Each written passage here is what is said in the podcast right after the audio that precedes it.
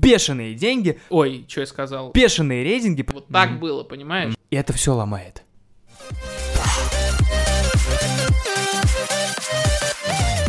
Я не зря сегодня надел именно эту майку. Ты видишь, что на ней написано. Да. Мы помним при- по предыдущим выпускам, какие у нас самые главные проблемы. То есть мы заранее снимаем с себя всю ответственность. Форест, котики, я вас люблю. Ходите на их концерты. Итак. э, Кстати, о говне. э, Кстати, о говне. Говна больше не будет. Мы больше не говно. Мы теперь только качественный контент. А Мы теперь с этого момента э, Надеюсь, что мы справимся с нашим звуком, что теперь с ним будет все хорошо. А, И наш подкаст теперь будет называться не русской, не русской. У нас соседи просто, они готовились к тому, что мы будем подкаст записывать, поэтому... Русские решили- вперед. Поэтому, да, решили, что сегодня нужно делать ремонт в 9, блядь, вечера. А, короче, мы решили, что даже несмотря на то, что мы материмся, хотя этот момент Ва- Ваню все равно смущает, мы Ой. теперь будем... Ну, серьезно, ты все время по этому поводу возмущаешься. Почему мы материмся, почему Это мои внутренние загоны. Эти внутренние загоны почему-то во внешний мир проникают и проникают тем более мне в личку. Но я ни, ни в коем случае не Ну, жалуюсь. это. раска- расскажи об этом. Ну, короче, да, я решил, что Ваню в некотором роде... Не обращай на это внимания. Хорошо. Э, Там гремят просто. Значит, э, суть в том, что мы решили поменять название нашего подкаста, и отныне это будет называться не «Русское медиа говно», а подкаст «Русские смотрят». И дело не в том, что человек с фамилией Полярус, человек с фамилией Быстрицкий русские. Мы просто будем обсуждать, что э, происходит в мире русских медиа, э, русского ТВ и э, тому... Чё люди вообще смотрят? Да, и тому, что люди вообще смотрят в России, ну и ближайших к этому странах. И тому, что происходит вокруг тех людей, которые делают то, что русские смотрят. А, Я думаю, мы начнем с нашей, наверное, уже самой любимой темы, которую мы обсуждаем чуть ли не каждый выпуск. Мы хотим поговорить сразу, так, с места в карьер, что там у ТНТ происходило и происходит э, на данный момент. Ты хочешь сразу так перекинуть стрелочки на меня? Ну, а почему нет? С тех пор, когда мы виделись последний раз, а, было это, если я не ошибаюсь, в середине января. Именно так, сразу, по- сра- во время съемок слабого звена. Прошло какое-то время, и на ТНТ вышло несколько важных премьер. Так. Первая из них, э, та, которую мы обсуждали в самом, кажется, первом выпуске, женский стендап. Ура. Да, ура же. Возможно. Так, почему ура? Тебе Тебе понравился женский стендап? Нет. Самая смешная часть, что в женском стендапе самый смешной комик мужчина. Да, Павел Залуцкий. Открытый гей. И самое, что забавное, что это правда. Я тоже слушал а, один выпуск женского стендапа, как раз первый, где Залуцкий выступал. Мгм. И это мне напоминает, знаешь, то, что, во что мог бы превратиться Comedy Woman, если бы пытался пародировать Comedy Club. И если бы его еще объединить с Comedy Woman, вот это вот женский стендап, мне кажется, он в это бы и превратился, потому что в зале сидят звезды. Если бы с ними тоже был бы какой-то интерактив, если бы там, допустим, условно, это вот Ирина Мягкова, э, или так ее же, или как ее зовут? Я настолько старый, что я помню ее как Ирку из э, убойной лиги. Да, я тоже, я тоже помню, что эта Ирка из убойной лиги, она периодически светилась там в каких-то, по-моему, в, бу- в Бункер News она была еще, которая, ты не знаешь такую херню? Ну, я помню, что Короче, это типа как... Я, это я, типа я как- помню, это я да, помню, да. Для тех, кто не шарит, это типа как убойная лига, только, Ну, на РЕН-ТВ. только на РЕН-ТВ. Да, ее, кстати, White Media дело, о котором мы сегодня поговорим.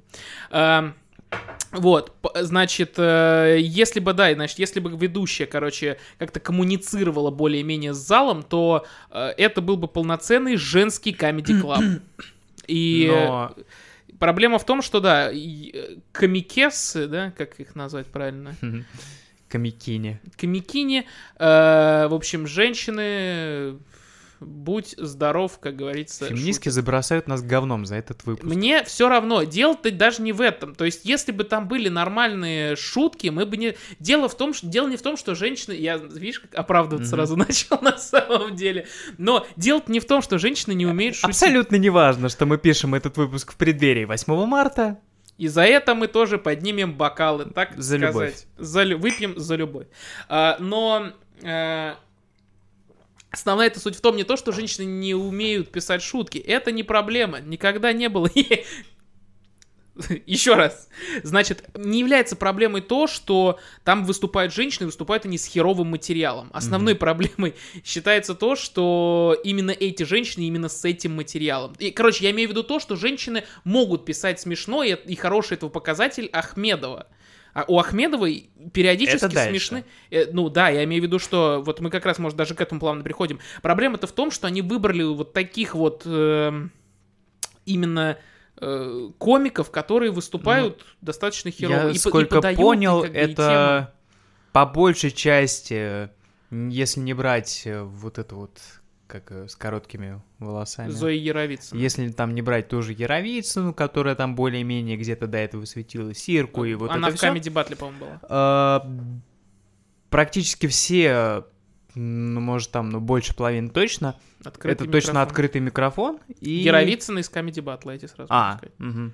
То есть, да, то есть Яровицына просто появилась в стендапе, когда открытый микрофон, открытого микрофона еще не было. Не, ну, Яровицыну... Или был, но не так развит. Я точно помню, видел где-то на ютубовских каких-то проектах. Э, какие-то... Еще до появления в стендапе? Да, да. Я не помню просто. Когда вот только-только зарождалась э, вот эта история с лейбл.комом и вот это все, э, я точно помню, было какое-то женское шоу, там тоже была Ирка, там э, была Яровицына, там еще кто-то из них был. А что она из себя представляла, о чем она была? Э, я, честно говоря, концепцию не вспомнил. Может, ты, когда будешь монтировать этот выпуск, ты нагуглишь чуть больше информации про это. Ну, если ты сам вспомнишь, ты можешь сам мне скинуть. Ну, да, короче, короче, если что, вот здесь я напишу, есть информация по этому или нет. И мы дальше переходим к Ахмедовой. Да, к Ахмедовой, которая запустила свое новое стендап-шоу на ТНТ. Но это э, не, не столько и не только стендап. Сколько еще и прожарка. А, оно ведь позиционируется как психотерапевтическое шоу. Да, чего нам больше всего не хватало на ТНТ. Как тебе сам проект? Имеет место. Но есть какое-то? Ну, я просто не вкурил концепцию, видимо. Ну, концепцию, я думаю, концепции понятно просто как божий день. То, то есть, ну, понимаешь, в чем дело? Э, для тех, кто не знает концепцию. Значит, э, Ахмедова, к Ахмедовой приходит какая-то девушка, говорит о том, что мне, меня как-то либо унижает, как-то не устраивает мой парень чем-то. Ахмедова цепляется за это в своем стендап-материале, э, приглашает на выступление девушку с парнем, который не подозревает, что его сейчас будет прожаривать Ахмедова, вот цепляясь за деталь, на которую жалуется девушка этого парня. Э, идея прикольная, но она будет, мне кажется, работать ровно один сезон, если они не придумают какого-то, ну, обновления этой системы. Объясни, почему. Потому что это будет, э, ну, уже очевидно просто. Ну, то есть, смотри, э, у нас есть сезон программы программы, которую смотрят условно там все парочки, ну, которую смотрят парочки, которые тоже захотят в подобном принять mm-hmm. участие. Ну, и как минимум одна из половинок этих парочек. Одна тайна звонит Ахмедова, они договариваются, но неужели, типа, большая часть парней не догадается, к чему это все ведет, если они идут на стендап То есть Ахмедовой? это, на твой взгляд, такая разновидность шоу такси?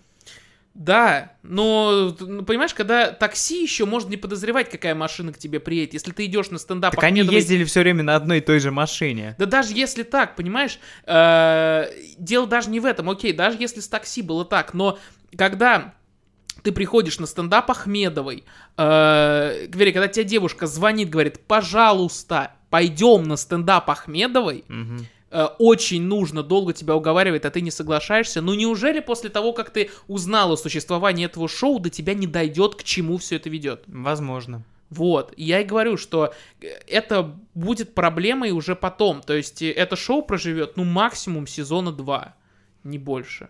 Ну, я, честно говоря, не тоже не рассчитываю, что это какая-то долгосрочная история. Слишком сложный формат. Он сложный, сложный в смысле чего? Понимания? Сложный для понимания. Почему? По-моему, все предельно ясно. Есть э, там, допустим, проблема, что девушка жалуется на то, что парень постоянно шутит над ее лишним весом. Э, Ахмедова, Ахмедова рассказывает об этом Ахмедовой. Ахмедова пишет про это материал. И mm рассказывает его парню. Конец. ну, то есть, а в чем, в чем сложность формата, по-твоему? Uh возможно, я дебил, возможно, я тупой, возможно, я не понял. Скажи, что не понял, попробуем это раскусить. А, но это очень сложно для понимания с самого начала. Вот тебе говорят, мы там собираемся спасти отношения, мы будем про это шутить. Как это спасает отношения, ты хочешь Как бы и, и чё? Ну, нет, и чё понятно. Типа, и э, хотим спасти отношения, потому что люди хотят, чтобы эти отношения были спасены. Что тебя конкретно в этом смущает? Ничего. Из вопроса «и чё?» я не понимаю, что тебе непонятно. Смотри, есть простой концепт. Понятно, что придумано не нами, понятно, что это покупной формат. Да? Есть шоу «Холостяк». Смотри, там максимально простая идея. Есть жених, есть э, толпа девушек, выбирают кого-то одну. Так. Все. Это очень простая, очень понятная в своей, Гениальность. в своей гениальности идея. Так. А в этой тебе, тебе непонятно только потому, что формат не купленный? Нет. А что? Знаешь, мне кажется, я сейчас включу такого старого деда. Что-то сложно, что-то непонятно. Я это не понял, я не хочу это смотреть, поэтому, Всё, вот поэтому этого- мне это не нравится. С этого и надо было начинать. ТНТ, на мой взгляд, сделали максимально нелогичную и противоречащую их изначальным заявлениям штуку. Они пустили сериалы из премьеры в эфир. Почему ты считаешь... Вот, окей. Очень много вопросов было по поводу того, что сериалы ТНТ, особенно от тебя я их слышал, сериалы ТНТ, премьера, ну, вернее, просто сериалы премьера пошли в эфир ТНТ. Что в этом плохого? Это хорошо, что они пошли. Хорошо, что они в итоге пошли, потому что они и, и так и так должны были пойти. Должны были пойти в эфир ТВ-3, но это не важно. Даже Пошли домашний в- арест? Ну, домашний арест на ТНТ, но не суть. А, в том, что это изначально противоречит их логике. А, я не знаю, найдешь ты, не найдешь, эм, что вот именно в моей голове переключило какой-то выключатель. А, в газете «Ведомости» было интервью Романа Петренко какое-то количество времени назад. Мгм. Кажется, прошлым летом. Так. А, в котором он очень просто объяснил логику, почему сериалы, которые должны были предназначаться для ТВ-3, а, перекинули на премьер. Почему? А, Во-первых, э, нужно было наполнять э, платформу контентом. Это самая первая и самая простая причина. Во втором, э, во-вторых, э, как он сказал, э, провели некоторые расчеты, поняли, что это более экономически выгодно. Так. Потому что ты показал сериал по телевизору один раз. Люди его посмотрели. И все, ты его кладешь на полку, он больше никому не нужен. Сколько его потом не повторяй, ты на этом ничего не заработаешь. А платформа это такая э, история в реальном времени. То есть э, просмотры только увеличиваются, и люди продолжают это смотреть. Ам, То есть, э, и более того, Я чуть-чуть в этом посижу. ты да. собираешься сидеть так. Чуть-чуть, да. Просто чтобы, чтобы надпись на твоей футболке, она не соответствовала тому, что Да. у нас обычно происходит. Я И- периодически буду следить за звуком, у нас вот такой вот сегодня. И более того, там начи- начали проводиться аналогии с Netflix, что надо развивать интернет, надо, это платформа будущего и вот это все. А теперь в итоге это такой какой-то откат назад. Во-первых, они снижают стоимость. Я тоже не вижу в этом ничего хорошего, потому что, видимо, они и так зарабатывали не очень сильно хорошо, а тут они еще и не меньше начнут на этом зарабатывать. Э, Я не экономист, я не медиатехнолог, я не знаю, насколько снижение стоимости конвертируется в привлечение новой аудитории. Но кроме этого, они перекидывают этот же контент обратно в телек. Какую цель они преследуют? То есть тоже раскрутить платформу или что? Ну вот посмотрел ты его по телевизору, зачем тебе после этого его смотреть на платформе? Смотри, это система, как в кинотеатрах. То Так. есть тебе показали фильм в кинотеатре, прошло какое-то время, выпускают там цифровые релизы и показы по ТВ. Это норма. То есть это работает как э, обычно. То есть тебе ты платишь, ты можешь сначала Ну, ты заплатить- понимаешь, в чем штука? Он сам говорит, что мы не будем показывать это по телевизору, потому что нам это невыгодно. Он сам об этом говорит, и он сам в итоге это делает. Так в этом, э, окей, возможно, это противоречие самому себе, но я тебе говорю о своем, как бы, видении ситуации, что это нужно показывать по ТВ хотя бы через какое-то время. То есть, как минимум, там в праздники Смотри. через какой-то длительный, пр- прошло, блядь, полтора года, ну, только ленивый не посмотрел «Домашний арест». Простая абсолютно схема. Зачем мне смотреть сейчас, если я точно знаю, что через год или через полтора это все равно покажут по телевизору, и я посмотрю это по телевизору бесплатно. Это ты так думаешь, а когда все обсуждают, э, когда вот... Ты говоришь это, знаешь, с отрывом от того, что это вот было когда-то или будет когда-то, а сейчас этого нет. А теперь представь, что вот сейчас момент, когда выходит домашний арест. Все о нем говорят, все. И ты просто вот не попадаешь вот в этот просто поезд хайпа, и тебе надо посмотреть просто, чтобы быть в теме. Я теперь не понимаю, зачем в принципе нужна платформа премьер, если все так или иначе покажут на канале ТНТ. Потому что И там, э, потому что премьер с- по своему названию показывает премьерно. У них премьеры, а уже на телевизоре, там по, по телевизору еще, ну хотя где еще, блядь, э, по, по телевизору уже покажут Но это тебе изначально ломает всю схему. Это изначально ломает всю схему. Ну, Все. от слов Петренко может быть, но чисто, ну, технически в этом ничего плохого нет. Ты помнишь хоть один сериал Netflix, который показали по телевизору, допустим, кроме карточного домика? Ну, Игру престолов показывали. Игра престолов это HBO. А, окей, Netflix ты имеешь в виду. Извини, забыл, что это. Бррр, Нетфликсовский... Я просто очень мало нетфликсовских сериалов знаю, но мне кажется, вскоре Ведьмака какого-нибудь покажут обязательно где-нибудь. Через, спустя какое-то время. Э, может быть, покажут... э, мне кажется, анимационные всякие штуки могут показывать спокойно. Э, некоторые штуки же и сам Netflix... А, ну окей, ну это ладно, не считаем те штуки, которые не Originals, да? Нет, именно Originals. Окей.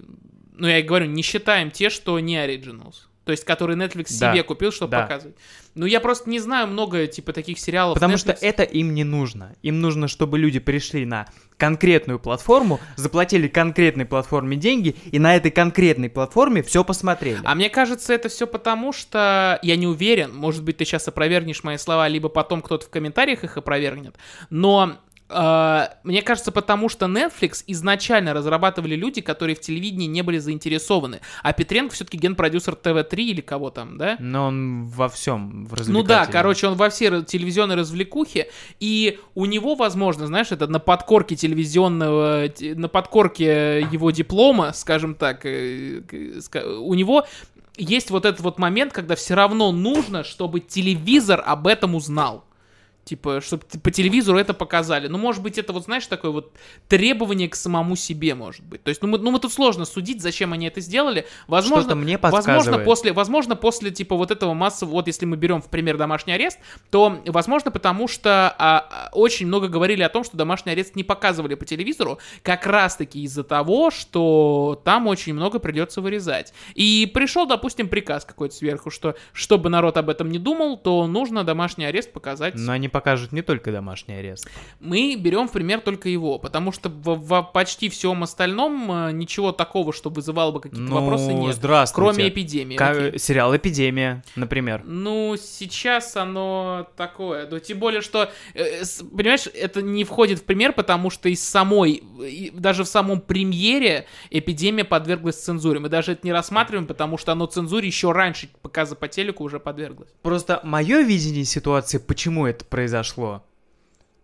Сервис премьер не оправдал надежд в плане денег. Видимо, люди его не смотрят. Ни за 129 рублей, ни за 29 рублей, никак. Поэтому они в итоге решили, а хер бы с ним, и мы уже все покажем по телевизору, как изначально и планировали.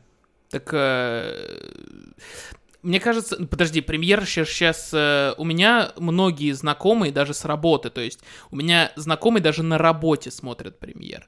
И сериалы внутренние, и какие-то э, проекты, какие-то фильмы, которые туда завозят еженедельно. То Но есть, это в любом случае это означает довольно маленькую прослойку. Мы не говорим о глобальных цифрах, мы не говорим о миллионах, там, десятках миллионов людей, как на том же условном Netflix, чтобы это... Опять-таки, мы э, напоминаем дисклеймер, что мы два тупых школьника, которые ни в чем не разбираются, э, поэтому э, я не могу судить, насколько это там достает хотя бы до выхода в ноль, или до самоокупаемости, Ну, смотри, э, во-первых, я хочу сказать, мне кажется, что... это прежде всего вопрос денег. Мне кажется, сравнение с Netflix, с Netflix в данном случае немного, немного некорректно, потому что э, Netflix это по большей части именно вот сериально, сериально-фильмовая платформа, а у нас типа вообще дохера всего, чем премьер э, располагает. Ну, в итоге да, но изначально-то планировалось, что это будет платформа для оригинального контента. Вот, знаешь, единственное, на мой взгляд, с чем я соглашусь, с чем обосрались, эм, обосрались э, чуваки, которые занимаются премьером, это с бесплатным ежедневным премьером. Ну, это вопрос э, к каналу «Пятница» и к Николаю Картозии, который потом уже туда пришел. То есть ты думаешь, что именно Картозия в этом виноват? Нет, э, в том плане, что появился раздел э, «Ежедневный пример», это именно с Картозией связано. Ну, объясни, я просто не в курсе. Э, Просто была такая тема, вот как раз, когда вышел, вышла документалка про Десла с закрытыми, с закрытыми, с закрытыми окнами, или как так она Закрытыми называлась, глазами, не помню. Это было именно приурочено к открытию вот этого раздела. Потому что там появились и вот эти вот документалки все, и этот бесплатный раздел, это именно инициатива Картозии и канала «Пятница». Так. Это их весь продакшн. Просто почему, по-твоему, это сломало систему все?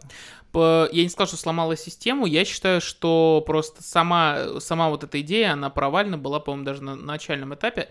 Во-первых, потому что весь контент, э, почти все, из чего состоял э, ежедневный премьер, э, ну, как бы говно. Просто говно говном.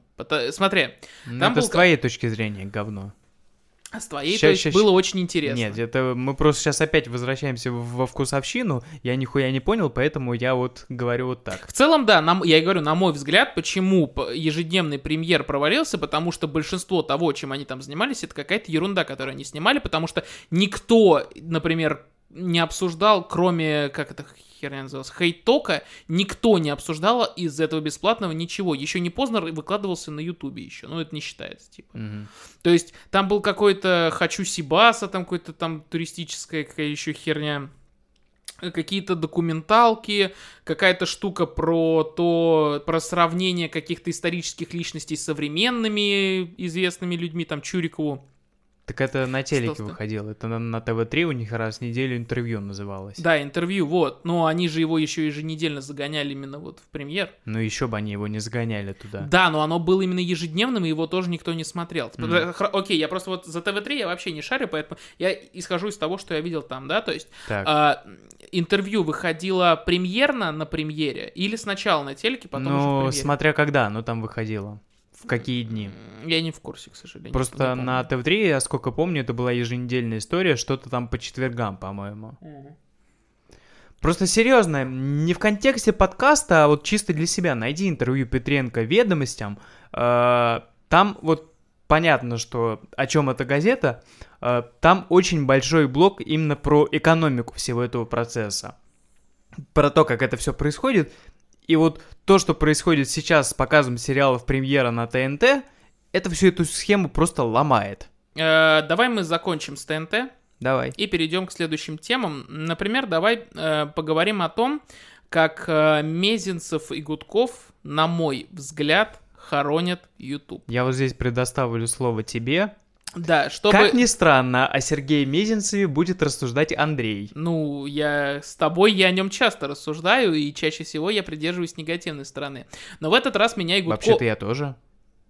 Ну, окей, ну в последнее время, давай так. Да. А я всегда. А, Просто дело в том, что недавно у Мезенцева вышел подкаст с Гудковым. Гудков меня тоже, кстати, огорчил.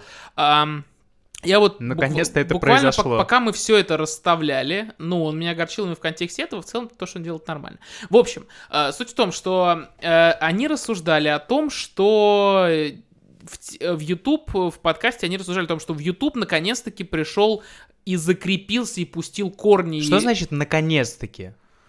Э, наконец-таки это значит, что э, в- смысле, вот опыт и наконец случилось? наконец случилось то, что телевизор признал, что э, нужно что YouTube, короче, так же значим, как и э, что-то, как какой-то экшен, который творится на Но вообще ТВ. телевизор признал это давно. Ну, телевизор начал окей, этим хорошо. заниматься давно. Ну, давно, я имею в виду, знаешь, вот наконец-то в рамках последних трех лет. Ну, давай вот в даже, эти- даже дольше, мне ну, может быть, кажется. окей, ну, мне кажется, вот это вот именно проникновение, оно началось, наверное, может быть, с какого-нибудь Big Russian босса. Э, Ну, я думаю, что вот Чисто оригинальный формат для Ютуба, это, наверное, да, Big Russian Boss. Да, вот я тоже так думаю, что именно с Big Russian Boss началось вот это все проникновение ТНТ и, в принципе, Но телевизионного вся эта история, мне кажется, сторону. началась еще раньше, например, с э, покупки Карамбы СТС Медиа. Ну, когда плюс 100... Нет, смотри. Когда Карамбу купил СТС Медиа, это не интернет пришел в телек. Ой, что я сказал? Не телек пришел в интернет, а наоборот, телек начал пытаться интернет к себе переманить вот так вот очень так э, Но это было, ухватисто. скажи, смотри, это было прощупывание почвы, как мне кажется. То ну, есть не знаю. интернет не, не только и не столько пытался перехватить э, интернет к себе, сколько понять, а можно ли тут вообще что-то ловить. Что происходило в этом подкасте? Значит, э, помимо того, что он сказал, ну, окей, я, может, немножко покричился, они сказали, он сказал не наконец-то, а то, что вот, вот теперь ви- заметно, что телевизор проник в YouTube прям с корнями. Все, корни уже пустил, там все вот это, то есть LABELCOM не слезает с первой строчки трендов, э, там кто еще, вот Гудков Chicken- делает Chicken Curry, да, э, там, э, ну, это пока два таких самых ярких примера, наверное, которые можно заметить. Ну и плюс э, даже какие-то блогеры, которых, которые как бы, как будто бы они одиночки, на самом деле за ними тоже стоит достаточно яркий, э, яркий, достаточно масштабный продакшн, то есть они там дают кому-то на аутсорс, чтобы они, кто-то за них эти видео делал, там снимают, там чуть ли не куча людей ходит за ними, то есть кажется, что это снимает один человек, на деле там четыре человека друг за другом ходят, там свет держит, звук держит, Так там это всегда так и было. держит. Нет, это было не всегда. Давай вспомним 2012 год и тоже спасибо Еве и Карамбу. На мой взгляд, раньше это было немножечко не так, как это выглядит сейчас. Если вспомнить ту же спасибо Еву, большинство работало так. Они приходили к каким-то чувакам, которые что-то умели, там условные, там, не знаю, э, мне нравится, допустим, те же, вот, которые группа Хлеб, они раньше сами там у себя, допустим, ставили аппарат- аппаратуру в квартире и э, снимали, да, с хорошим звуком, да, там с хорошим там постпродакшном, да, с хорошим там этим продакшн. Но это выглядело, и это было видно, что это работает как все еще какой-то, вот как говорит Мезенцев, сам, из, Мезенцев сам издат. Это все еще выглядело как чуваки дома сделали круто. Э, как э, э, раньше были еще какие шоу, там Усачев выглядел как то, что чувак у себя дома сделал круто. Там, Но э, ты видел хотя бы раз... Плюс э, 100-500 выглядело как чуваки э, сами собрались и сделали круто. Ты видел хотя бы один раз обратную историю всего этого производства? То есть, когда чуваки... Это стоит куча людей с камерами, со светом, которые все это выставляют. Не, не так вот, как мы сейчас поставили тут три камеры и два микрофона. Это реально, это большие команды. Это так и есть, и это всегда так и было. Эти большие команды не были связаны с телеком по большей части. Так. То есть это были чуваки, которые более-менее э, были, с- ну, если не любителями, то э, имели меньше связи с ящиком и таким вот ярко выраженным продакшеном ТВ. Так а что плохого в том, что телевизор открыл для себя новую платформу? Наверное, это плохо для нас с тобой. Почему? А, Потому что они будут, как это сказать, слово-то, картелем, короче, мне почему-то кажется. То есть это будет выглядеть, как если кто-то, кто не связан с телеком, а, но пытается себя продвинуть и набирает большие просмотры, они будут либо пытаться его, этого человека, при- при- примкнуть его к себе, либо будут пытаться делать так, чтобы об этом человеке не услышало как можно больше людей, которые смотрят их. Опять-таки, что в этом плохого? Что плохого в монополизации? Извини. Так тут нет монополизации. Есть Здесь, абсолютная мо- здесь явно больше, чем один игрок. Будет Абсолютно. еще больше. монополия. Ну, секундочку, смотри. Если на телевизоре То есть ты считаешь, что Chicken Curry и ТНТ это вот нет друг с другом с, э, сотрудничающие? Но они конкуренты друг другу. Ни- вообще нет. То есть э, я бы сказал, что чикен карри это такие, знаешь, одни из э, вот, вот всего вот этого, вот, вот всей этой ТНТшной крыши, они просто, просто подсосы в ней. Ну, не подсосы, окей, слишком такое грубое слово, они в ней одна из ячеек. То есть, которые как бы и в этом направлении тоже Мне кажется, это работают. абсолютно равносильные игроки. Нет. Ну окей, мы можем спорить, но мне кажется, что это Смотри, абсолютно так. смотри, они вот попробуйте как бы визуально, так полувизуально Хорошо. показать. Вот у нас есть ТНТ, продакшн ТНТ э, и продакшн условно там вот этого первого диджитал, который там, ну, Chicken Curry условно будем Да. называть. У нас есть Chicken Curry и все вот похожие на него. Они внутри вот этого телевизионного э, телевизион- телевизионных продакшнов, да, всех этих групп, они друг с другом конкуренты. Но Так. у них есть одна задача, чтобы люди, которые делают самостоятельно, не делали лучше. Либо они их забирают себе, либо Интернет — это не телек. Тут не, не будет такого, что кто-нибудь надавит это на, мы сейчас на- на- надавит на кнопочку и скажет, типа, забудьте про этого человека. Это мы сейчас так Да, говорим. это мы сейчас так говорим, но интернет это по своим возможностям, господи, я говорю максимально очевидные вещи, но по своим возможностям это куда более широкая, обширная площадка для того, чтобы заявить о себе. Да, но в этом же интернете мы можем распространить любой там условно слух, там сделать, короче, сделать так, чтобы в один момент о тебе либо все забыли, либо тебя все ненавидели. В один момент о тебе все не забудут никак. Ну, чтобы как минимум от тебя очень много людей отвернулось, ты прекрасно знаешь, как это работает. И учитывая то, что... Ну, короче, я, возможно, сторонник очень таких ебанутых теорий заговора, но мне кажется, что такие, э, такая монополия будет влиять на то, что люди, которые против этой монополии повернутся, я бы не сказал, что я к ним отношусь, но я очень за это переживаю. Я очень переживаю за многих людей, которые к этому относятся. Люди, которые против этой монополии повернутся и будут как бы за то, чтобы делать все самостоятельно, без телевизионного продакшна, без какого-то, знаешь, как Оксимирон к Дудю не ходит, ничего, не не ходил, ничего, просто самостоятельно продвигал свой концерт, условно, Мгм. когда вот эта вся тема была. Вот если будут люди, которые будут идти по логике Оксимирона и пойдут против телевизионного продакшна, телевизионный продакшн их будет давить любыми бульдозерами вообще. Д- Ну, э, ну, От это- слухов до непосредственно, знаешь, вот этого просто буллинга.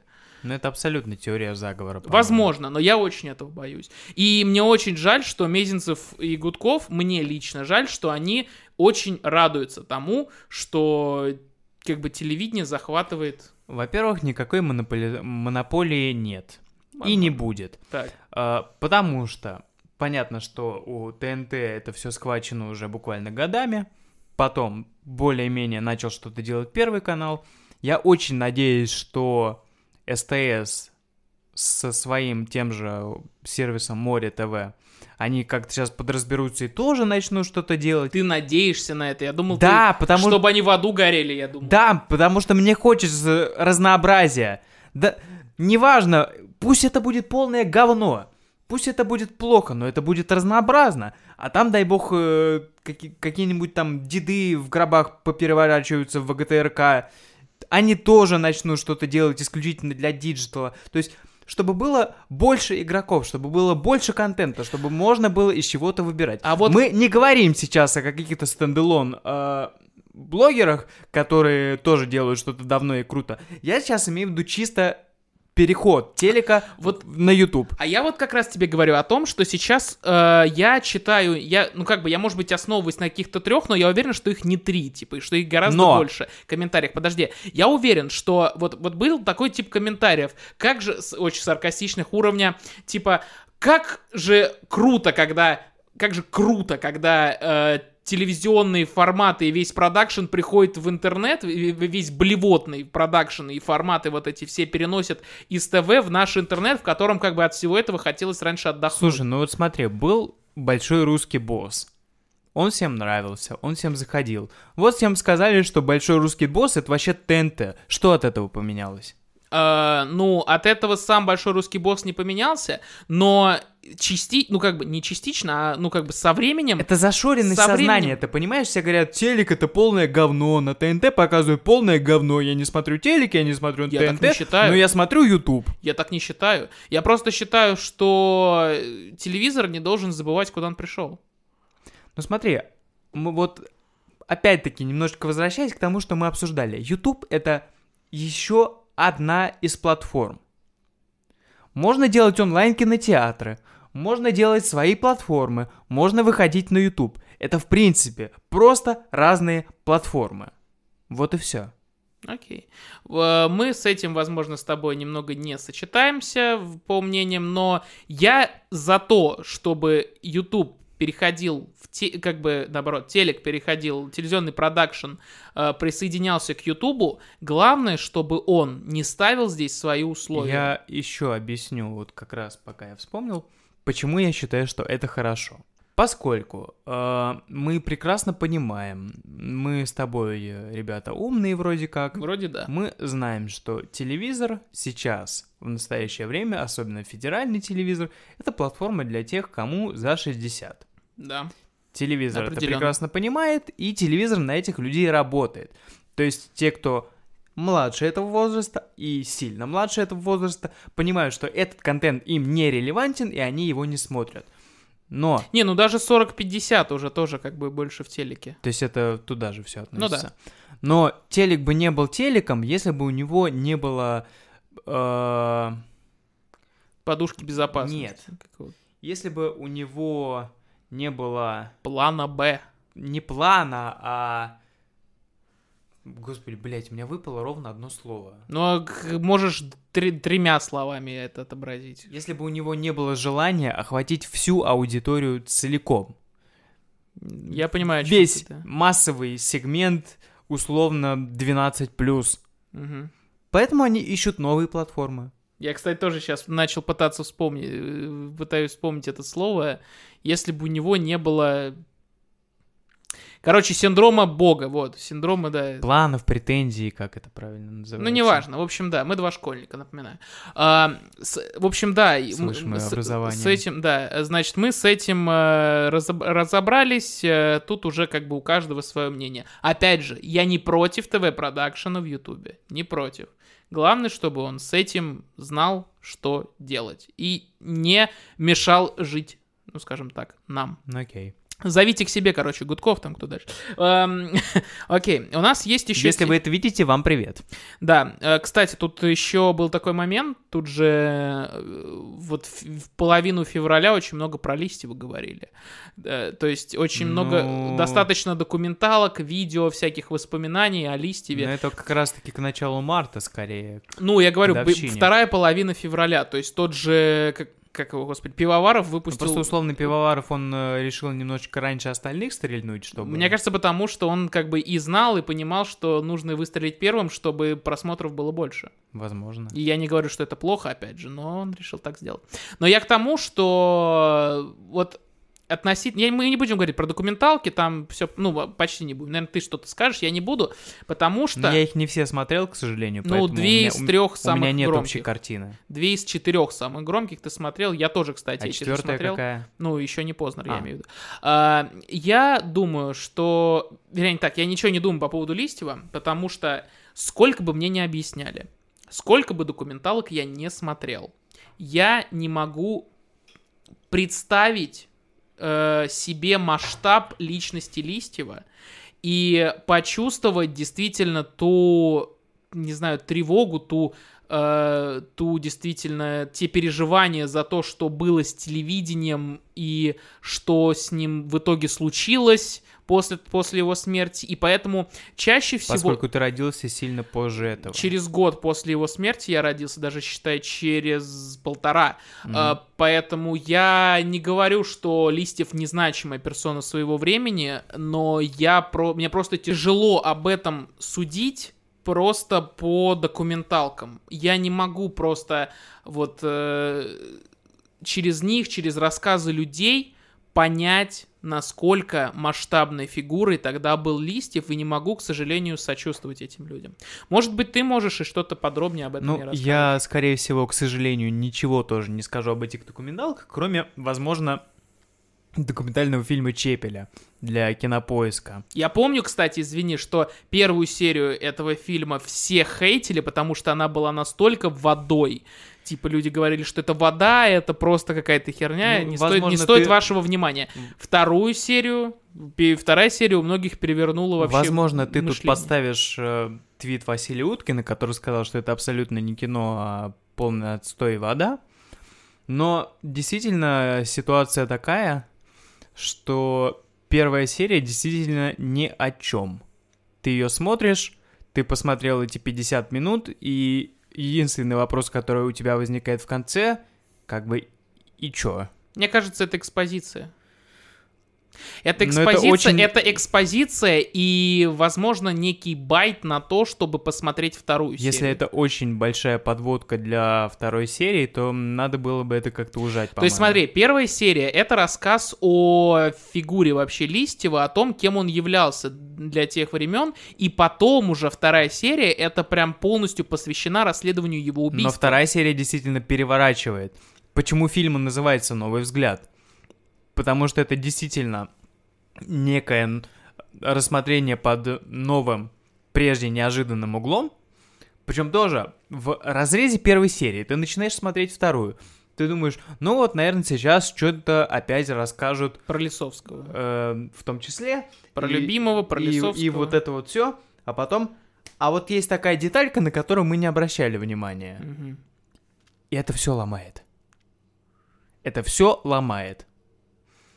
То есть у меня... Я был абсолютно впечатлен под конец. Ну, то есть от Чепеля, да, действительно никто не ожидал. Даже я решил посмотреть документалку Кинопоиска, кстати, после именно твоей рецензии. Возможно, я здесь Мгм. вставлю вот этот вот момент э, того, что ты писал вот в одном нашем чатике. То есть э, после этого, наверное, я решил посмотреть документалку Мгм. Чепеля и, наверное, поподробнее ознакомиться. И даже после этого я все еще стопроцентно не могу для себя осознать, насколько значимый. Ну, это вот, наверное, какой-то, знаешь, блок, блок в голове. То есть я хочу даже, вот я, я хочу понять, насколько большим человеком тогда для телевидения, вообще для всего вот этого был Листьев. И я не могу, несмотря на то, что куча записей, несмотря на все это, и сколько бы мне не пис... ну там, допустим, не говорили там люди, сколько бы, может, даже в эти, в комментах кто-то напишет о том, что Владислав Лист... То есть я всегда поражаюсь тех школьников, которые, знаешь, вот в 15, там, в 14 лет сейчас пишут о том, что сколько там прошло? Это там, абсолютно объяснимо. 25 лет назад умер Листьев, величина телевидения, но я не думаю, что вот эти как бы люди 15-14 лет сами до конца понимают, и им тоже стоит, они тоже наверняка вырастут и поймут, что они не смогут себе вообразить до конца, насколько Листьев был Это действительно абсолютно значимым. объяснимая штука, потому что на Луркоморе, кажется, была достопамятная фразочка, которая вот мне запомнилась и отложилась, что теленостальгистов э, старше 98 года рождения на свете не существует.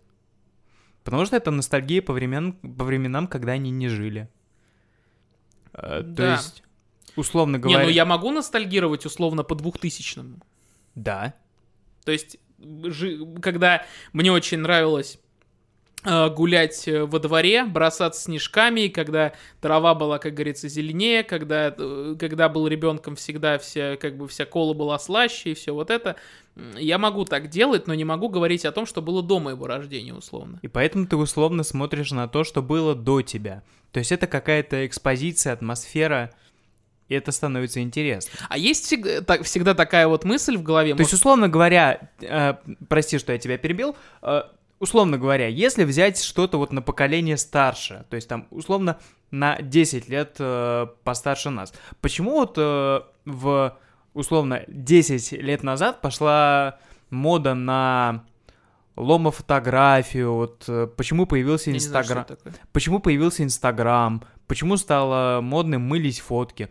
Потому что это то, что происходило, если мне не изменяет память, на стыке 70-х-80-х. То есть циклично все. Абсолютно. Да.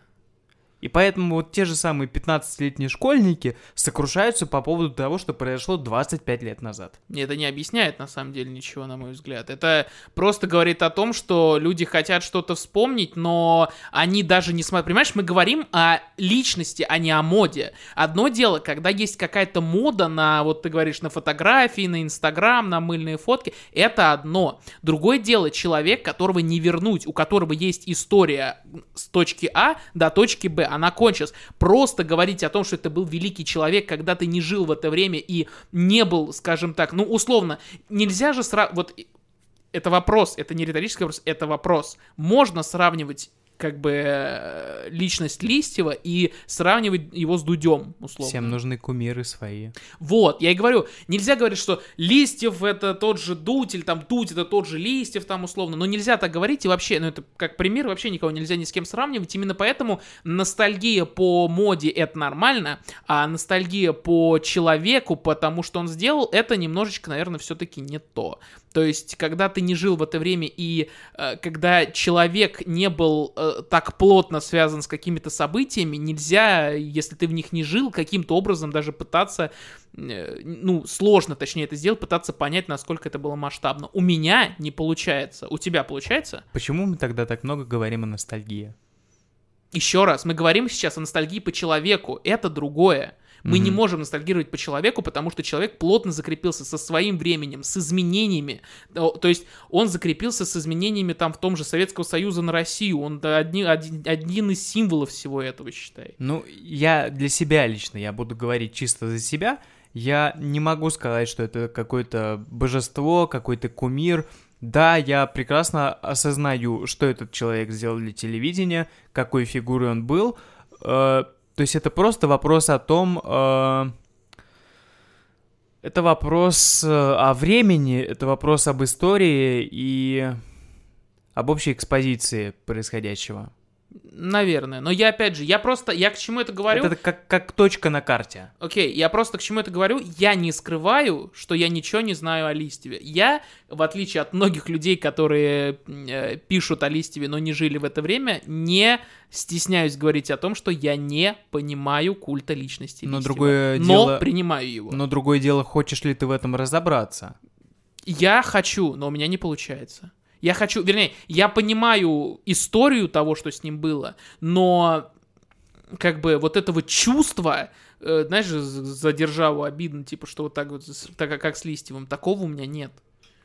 Ну просто ты знаешь, возможно... Понима... Э, извини, понимать историю и э, понимать чувство, которое должна вызывать вообще вся эта ситуация, оно все-таки разное. То есть для меня Листьев, это э, показался из документалки Чепеля, э, тот же бизнес, а просто один из бизнесменов, который также и делал контент. Так, ничего, а так, так ничего было? особенного в нем не было, на мой взгляд, хотя люди его выставляют как гением телевидения, а я не вижу ничего гениального в том, что он сделал. Смотри, просто с точки зрения 2020 года, да, кажется, что ничего такого не было, но если мы говорим о середине 90-х, это, не помню из какой конкретно документалки, была такая цитата что в конце какого-то из годов э, газета «Московский комсомолец», кажется, опять-таки, провела опрос среди читателей, кого они считают наиболее влиятельным человеком в государстве. Так. На первом месте был Влад Листьев, на втором месте был Ельцин, и на третьем, кажется, генерал Лебедь. Так. То есть соотношение величин, когда э, телезвезда влиятельнее, чем президент, это о чем-то говорит. Ну, у нас сейчас э, в некоторых моментах тоже условный дуть может быть популярнее и гораздо не То есть это называть. был вопрос именно о том, что кроме телевизора у людей ничего в то время не было.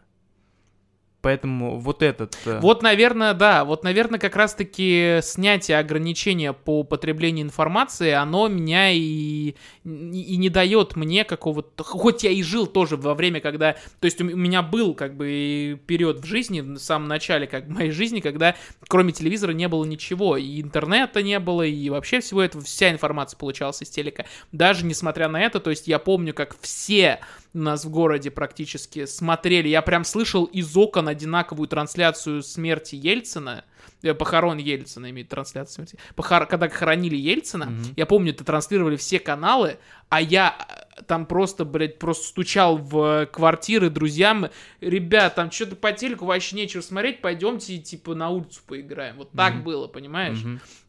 То есть э, я даже типа вот ну, не могу просто понимать. Но опять-таки, Блок в голове, блок. Ну, опять-таки, и это вопрос о популярности современных персонажей.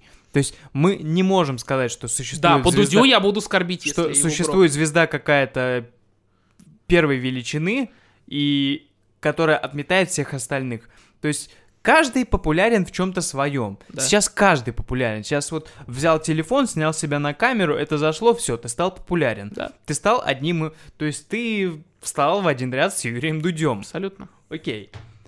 А, Но я закончу свою мысль все-таки. Почему для 15-летних некоторых э, возник такой культ личности? Это происходит на аналогии. Им кажется, что сейчас все плохо, а до этого было хорошо. Они думают, какой плохой условный Константин Эрнст и какой хороший условный Влад Листьев, который там его учитель, сенсей, тот, кто его привел, и вот это вот все. То есть это абсолютно сравнение на контрасте. Сейчас плохо, раньше было хорошо. И это всегда так было во всех сферах, абсолютно везде. Раньше Ну, трава... когда-то и Влад Листьев говорили плохо. Деревья были выше, трава была зеленее, снег был белее. Ну да, исходя из той же документалки, я и говорю, что говорили и в там каком-нибудь 89-м, что и Влад Листьев это плохо. Возможно. Ну да, так и говорили, что Влад Листьев против э, советской власти выступает, э, просто отрезать ему яйца там чуть ли не до этого. То есть, э, да, он тоже, и там тоже пропагандировали то, что нужно его ограничить в том, что он говорит. Ну хорошо, значит, смотри, у нас осталось еще несколько тем. Э, Я хочу... ну, Раз хайпует, давайте залезать в hype train. Диденко. А хотя, хотя, я думаю, к моменту, когда этот выпуск выйдет, хайп уже э, абсолютно утихнет. Диденко. Мы не будем говорить, наверное, про саму трагедию. Ну, максимум там а, пройдемся по вот этому моменту, когда она выкладывает в Инстаграм там что-то с фильтрами. Насрать. Честно, наплевать. Там нужно... Ставила она фильтры, Г- нет. Говори. Оповещала, оповещала она там своих подписчиков в Инстаграме, что у нее муж умер, что там случилась трагедия, типа. Но это 21 век. Это норма, если ты всегда обо всем говоришь с подписчиками Но если ты считаешь это нормой, то, пожалуйста, каждый дрочит, как он хочет. в пределах, э, в, пределах законодательства Российской Федерации. Но, да, ставить фильтры в, в сторис о каких-то трагических событиях пока в Конституцию этих поправок не сделали. Поэтому это можно, и я считаю, что судить за это человека, или то, что там она в розовой, извините меня, пожалуйста, ко- кофточке пришла, на пусть говорят, а не в черном, и типа там это все, это все, конечно, полная херня. Эм, не херня, это как Но раз что то- тебя в этой ситуации выносит? Тебя явно что-то выносит. да, есть такое. Меня выносит Андрей, прости господи, Малахов. Потому что я вообще очень давно, я не буду оскорблять никак Андрея Малахова, мне хватило как бы Светлакова уже, о котором мы сегодня, возможно, еще поговорим.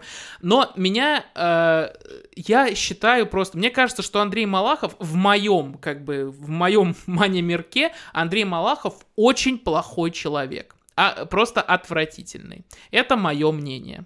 Мое Обоснуй. оценочное суждение. Проблема в том, что, во-первых, Андрей Малахов лицемер. Это мое оценочное суждение. Андрей Малахов очень много врет, на мой взгляд, это мое оценочное суждение. Ну, в общем, смотри, была история с тем же моментом, когда он переходил на Россию-1. Так. Он то говорит, что Дмитрий Борисов хороший, то говорит, что Дмитрий Борисов плохой, Но то, честно он говорит, что он плохой, он его прямой конкурент. Э, то он говорит, что он хороший, то он говорит, что он плохой. В одном и том же интервью с разницей, там, наверное, в три минуты, когда на дожде давал какое-то интервью. Э, то есть, э, то там он... В общем, было много моментов, но вообще, да, э, помимо всего этого, я очень не люблю беспринципных людей. Особенно, когда это касается ток-шоу. Если ты мне сейчас будешь говорить, так это их работа, это же Так, ток-шоу. так это и есть его работа. Это- Я тебе именно это и хотел сказать. Поэтому я и хочу, поэтому я и говорю, что э, Андрей Малахов плохой человек. То есть, смотри, ситуация на пусть говорят. На последнем, вот когда был, ну не на последнем, а в смысле, вот когда была как раз эта история с Диденко, сама Диденко на пусть говорят не пришла, она по телефону там что-то сказала. Нет, стоп, она как раз-таки пришла на Ой, пусть... на, не на пусть говорят, на прямой эфир, да. Да. извините, на шоу Малахова, короче, она не пришла.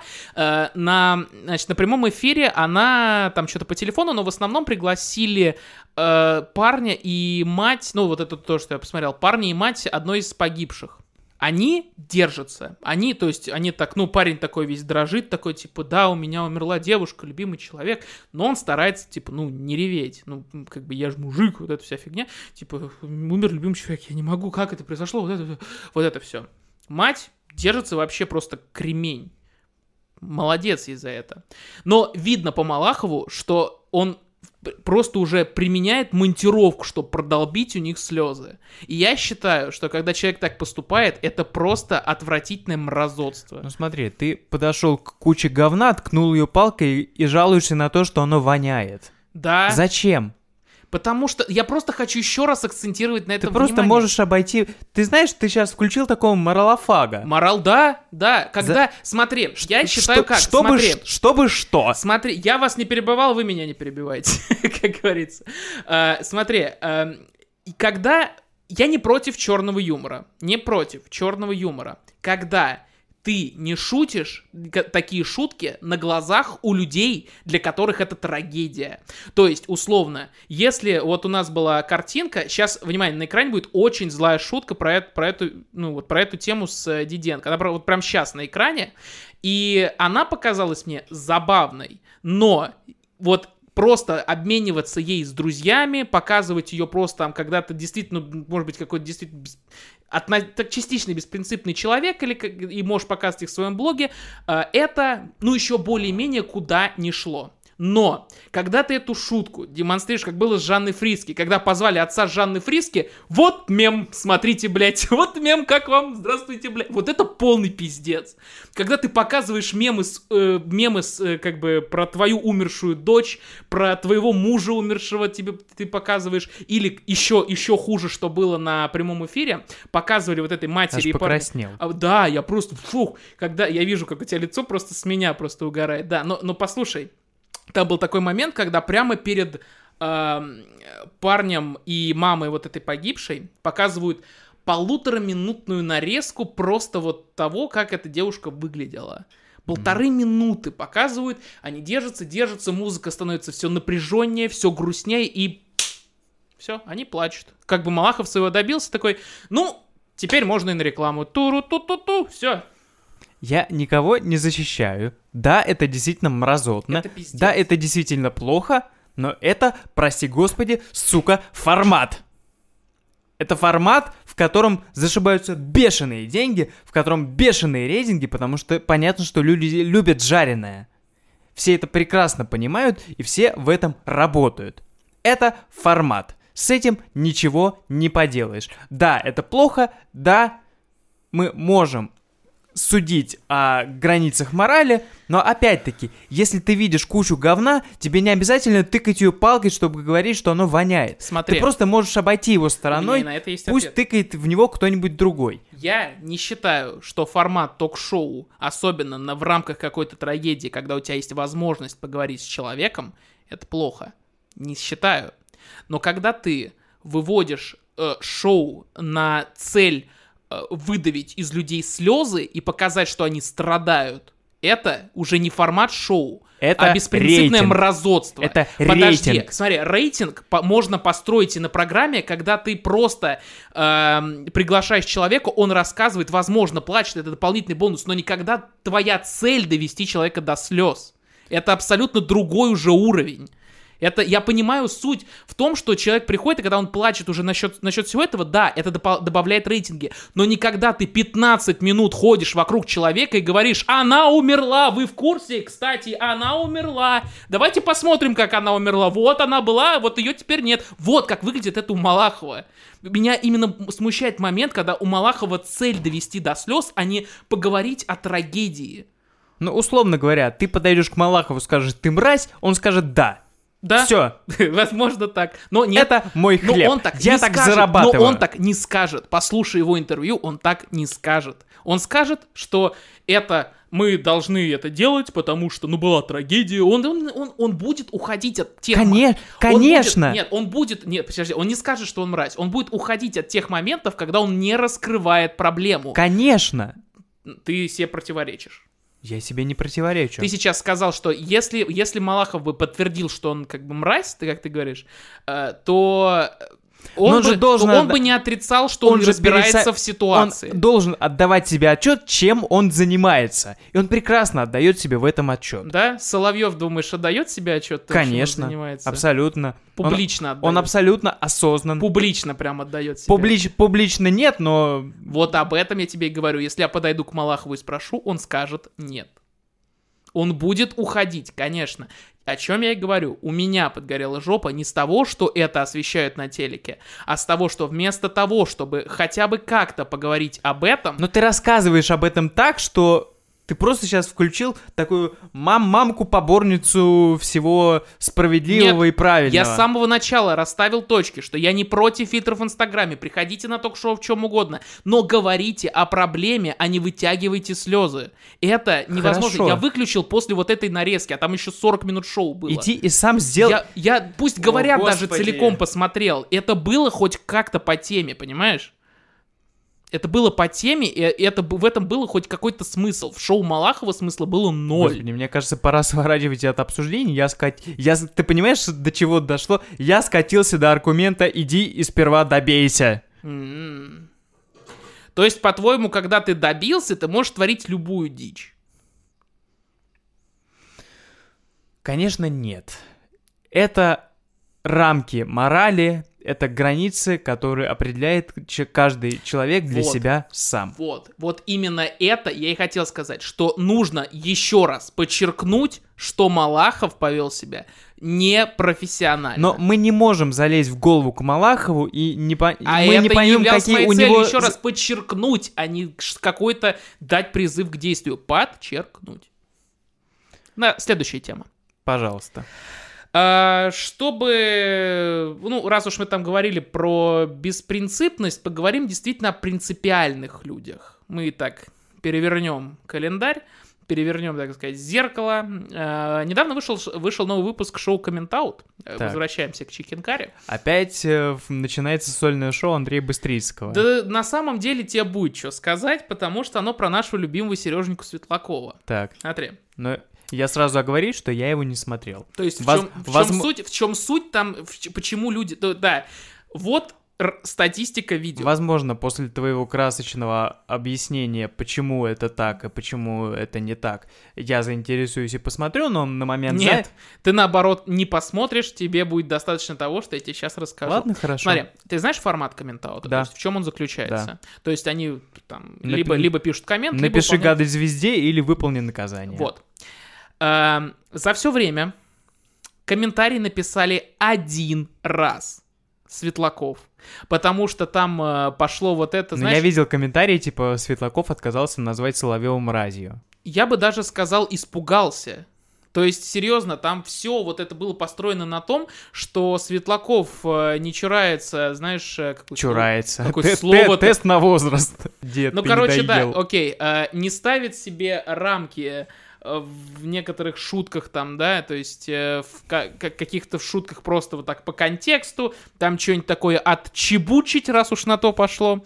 А, но когда речь доходит до конкретного комментария, Светлаков боится. Так Светлаков тоже лицемер. Да, об этом мы и говорили в нашем первом выпуске. Как Ну- мы говорили в самом начале, что Светлакову якобы не хватает остроты на телевидении. Да. Вот тебе острота. Делай эту остроту. Ну, что-то...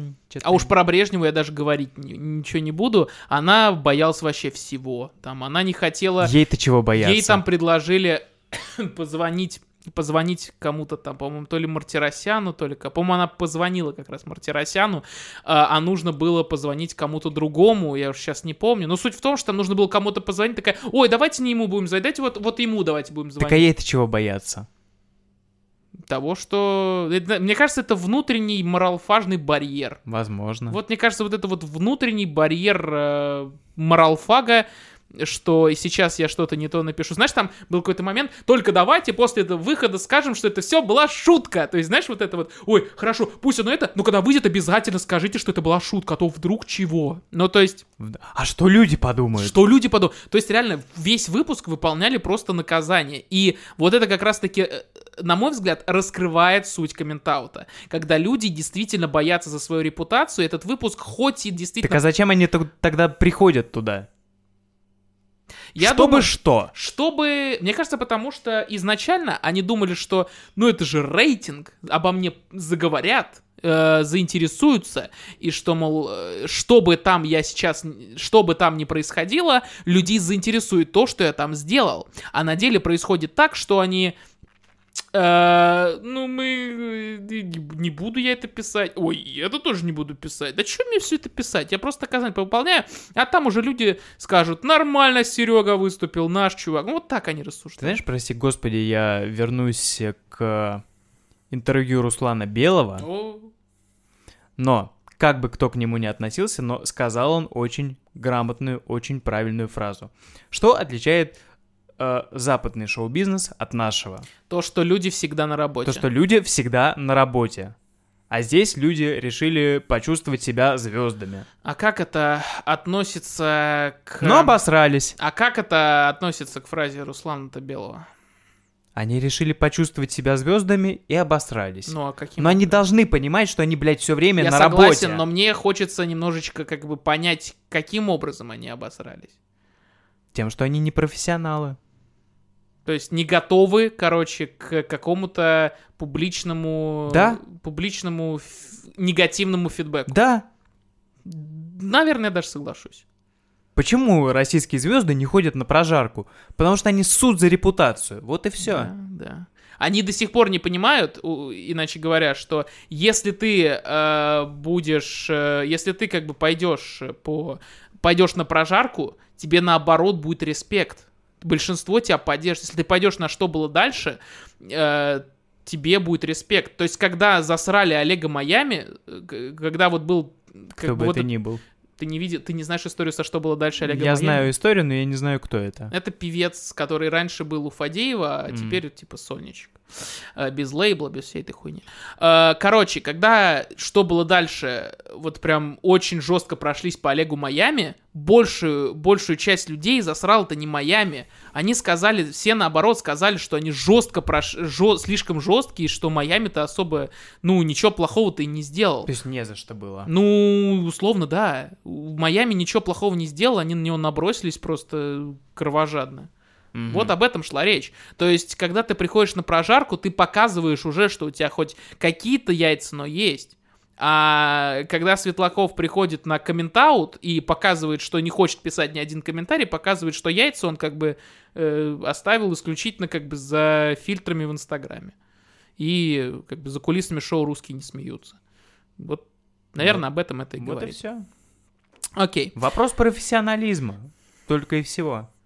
Ну и под конец, я думаю, что нам... Я хочу поговорить... Еще одна сольная часть Андрея, Быстрицкого. Да, здравствуйте. А, Короче, э, как только проскочила новость о том, что будет какой... что White Media адаптирует еще какое-то музыкальное шоу, я сначала подумал, какое-то музыкальное шоу опять адаптирует White Media. То есть я реально не вдавался в подробности. Ну, адаптирует и адаптирует. Ну, адаптирует и адаптирует, да. Я подумал так, потом вокруг меня там несколько человек такие, о, типа, это же The Masked Singer, это же клевая тема, я такой, окей, что это такое? Мне показали пару фрагментов, я такой, ну, прикольно, наверное. Потом мне рассказали, что это, чуть-чуть поподробнее там рассказали про этот движ, я решил посмотреть пару выпусков, и все. Я втянулся просто, мама не горюй, потому что Masked Singer это одна из лучших вещей за два года вообще в, э, на, ну, как минимум там, вот на телевидении разных стран. Потому что это действительно клевая тема. Ну, как, как бы идейно это очень круто, когда тебе, э, когда есть несколько там, условно, скажем, 12 звезд, которые скрываются за огромными такими костюмами, э, поют под фанеру или нет, это не важно, там главный приз, блядь, пластиковая статуэтка, это не имеет никакого значения. Эм, То есть о честности там это всё, э, Но когда э, действительно это шоу заключается не в том, что люди поют и их оценивают, а именно вот в движе э, между недельным, когда люди обсуждают, когда люди гадают, кто это может быть, пересматривают фрагменты, пишут в комментариях, там, в каких-то сообществах. Это действительно интересно. В этом заключается концепция шоу, потому что это получается не совсем музыкальное шоу, а скорее такое полудетективное Мгм. оно мне этим зашло тем, что это необычно. То есть такого раньше действительно, ну, не было. То есть как голос был уникален тем, что э, слушающие... Вернее, ну, жюри, там, наставники, они не видят участника и только по голосу слушают. Это было ново, это было интересно, и какое-то время действительно, ну, удерживал у экранов. Вопросов нет. Этим же мне понравился и Маск Сингер. Все, я жду маску с нетерпением. Вот она на НТВ. Мне понравилось, что они сделали. Мне кажется, тебе нужно идти работать в пиар телеканала НТВ. Да, да. Потому что если бы не ты, я бы точно, ну я бы по-любому, мне кажется, узнал бы об этом шоу, но оно бы меня не заинтересовало вообще никак. Мне бы было абсолютно фиолетово. Ну, маска, ну что-то какие-то звезды там в этих в поролоновых костюмах фурей что-то там поют на сцене. Ну, поют и поют. А ты вот как ты так зажегся, ты, ты так- с такими глазами это рассказывал. Ну вот, маска, такой формат, так круто, так замечательно. Давайте все обязательно будем смотреть. И мы все сидели, сука, и смотрели. Да, и большинству понравилось. Большинство сказали, что сделали это хорошо. Сделали по формату практически ничего, что- практически ничего не испортили. э, и за этим интересно. Но вот, вот сейчас субботам, и я, например, жду второй выпуск, не знаю, что там будет, интересно. То есть все еще у меня это как бы у соцсетей и экрана удерживает. Потому что какое-то музыкальное шоу, тем более на канале НТВ. Ну, что-то с- вот как, как, тут- как-то... Вот тут интересно. Давай поговорим даже не о маске, потому что сразу о маске мы сейчас скажем буквально два слова. Маска хороший проект на данном этапе. То есть, э, кто бы что ни говорил, это развлекательное шоу. И насрать на то, что там сейчас происходит, деньги тратят, да, да, это развлекательное. Э, на это нужно смотреть с чилом, просто, типа, прикольно, типа, угадывать, вот этого я знаю, вот этот вот, вот, скорее всего, он это. Это о движе, когда ты угадываешь просто звезд. В этом ничего плохого нет, на мой взгляд, это норма, короче. Теперь поговорим про компанию, которая все это делает, и вообще, в принципе, про музыкальные шоу в 2020 году. Так, Смотри, э, White Media, это вот компания, которая делает, ты говоришь, это же музыкальное шоу на НТВ. А что, на НТВ недавно не было никаких музыкальных шоу, которые действительно э, удерживали у экрана хорошую, стабильную ну, аудиторию? мы- мне, не, мне не интересен проект «Ты супер». А это не имеет значения, интересен он тебе или нет. Мы говорим о рейтингах. В смысле, э, мы просто судим о том, что аудитория ли мы конкретного этого проекта. Я ну, нет. смотри, я не совсем. Да, меня тоже не очень заинтересовал «Ты супер», потому что я не очень люблю шоу музыкальные с детьми. А, но некоторые выступления... Ну, то есть, смотри, я не люблю музыкальные шоу с детьми, но некоторые выступления, когда дети поют действительно красиво, отдельно, я посмотрю. И несколько я действительно посмотрел. То есть... э, само шоу, наверное, как благотворительный, как какая-то идея для детей, которые в детских домах, которые действительно хорошо поют, и им нужен какой-то толчок, которых, которых раньше как бы вообще в хуй не ставили. Сейчас им дают шанс, э, они поют, они выступают, у них им дают возможность. Это круто. Это не бесспорно дает какие-то определенные э, надежды на то, что людям действительно это зайдет, и что телевидение в данном случае не обосралось.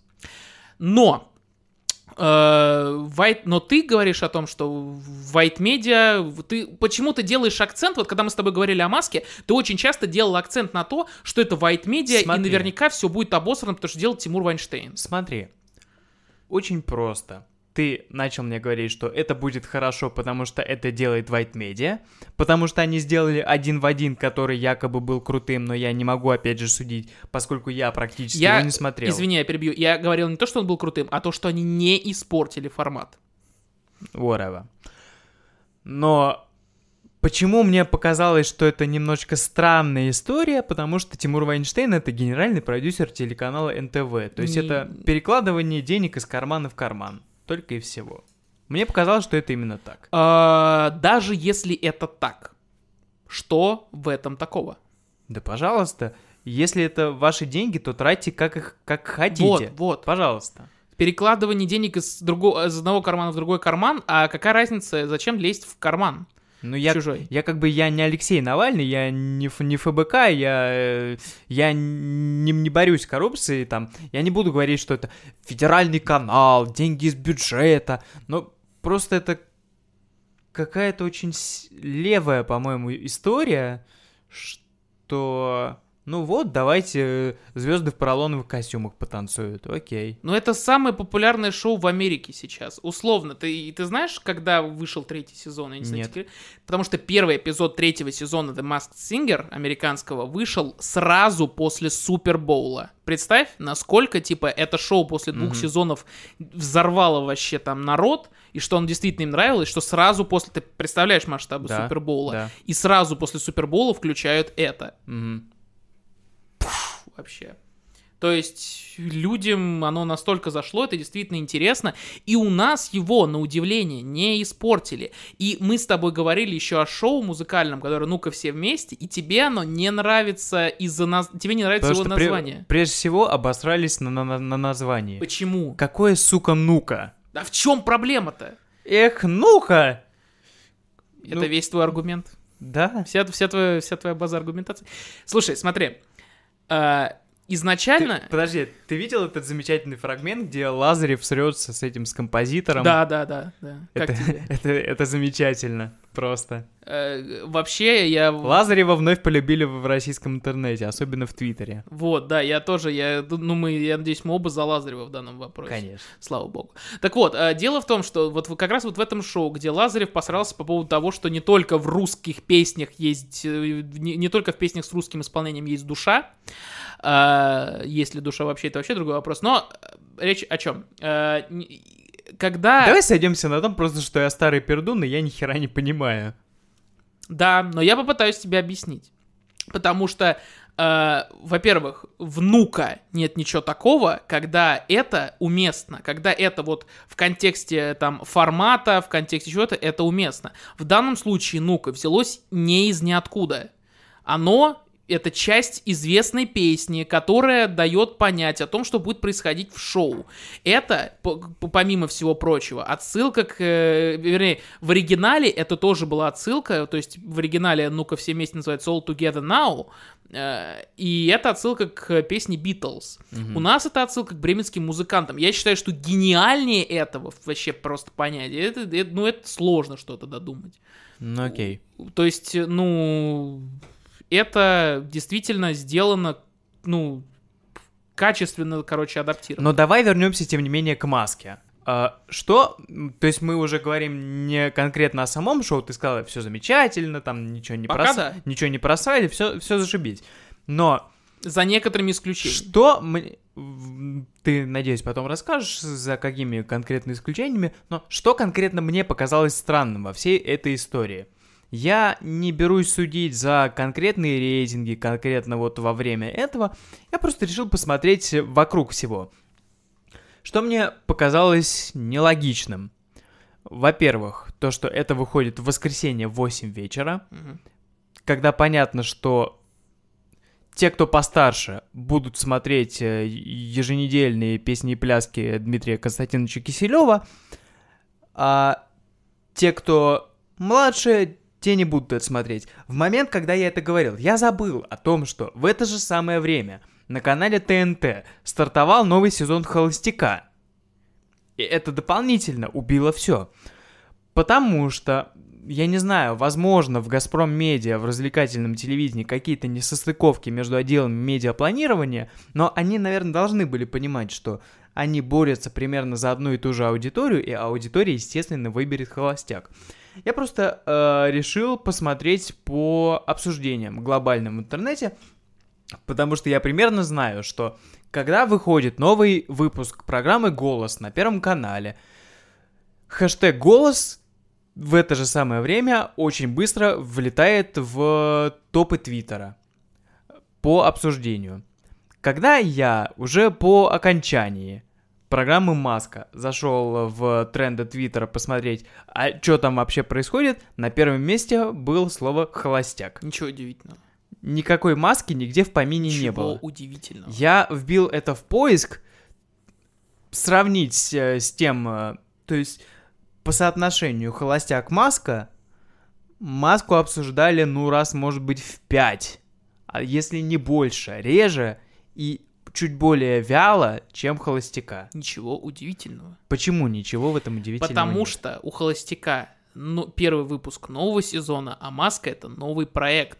Я не спорю, что с его каким-то ну, Я с- не с говорю, его что это промоутом- плохо. С его промоутом, подожди, с его промоутом я не спорю, что были, ну, достаточно слабые вообще какие-то движухи. То есть, да, была прямая трансляция ВКонтакте, которую посмотрели миллион раз. А, было, говорили там про конкурсы, там очень много рекламы были в эфире самой НТ самого НТВ, но, если честно, такой глобальной рекламы, как это происходит, то есть, да, то есть, э, там сами звезды, которых туда по- позвали, я имею в виду жюри, там вот эти вот Тодоренко, Киркоров, Валерия, там, Какой. Дарен... Какой Я Даренко? сказал Тодоренко. А, Киркоров, я, Тодоренко. я чуть, не- я чуть не подавил сейчас.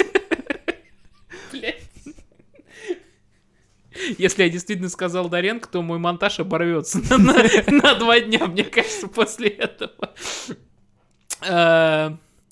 Так вот, да, короче, я без того, что повторять, просто еще скажу, жюри, которые там сидели, и ведущий, они очень много говорили о том, что будет это шоу, но в целом его вот реклама, она была на новую аудиторию достаточно слабая, в отличие от «Холостяка», Просто- у которой был новый сезон, э, и люди ждали, что... Потому что люди знакомы с этим проектом, естественно, они выберут старый добрый, чем какой-то новый неизвестный. И если люди потом в интернете это увидят, и больш... ну, какую-то большую часть это заинтересует, они потом либо включат это по телеку, либо посмотрят новые выпуски снова в интернете. Просто серьезно. Да, я видел анонсы, но единственная мысль, которая крутилась у меня в голове, ну, маска и маска. Чё такого? Ну- Если бы ты мне об этом не сказал, я бы этим не заинтересовался, и я бы это не посмотрел. Это абсолютно ничего во мне не тронуло. Если бы не сказал мне об этом ты. А сейчас тронуло. Теперь да.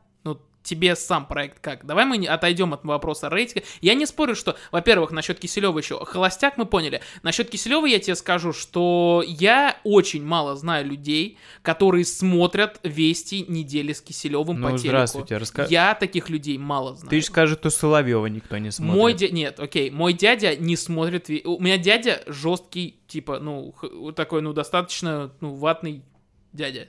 Так, он, э, я помню, Как- я как как-то аккуратен. как-то раз, как-то раз, эм, нет, я так и хотел сказать, не хотел никаких оскорбительных слов.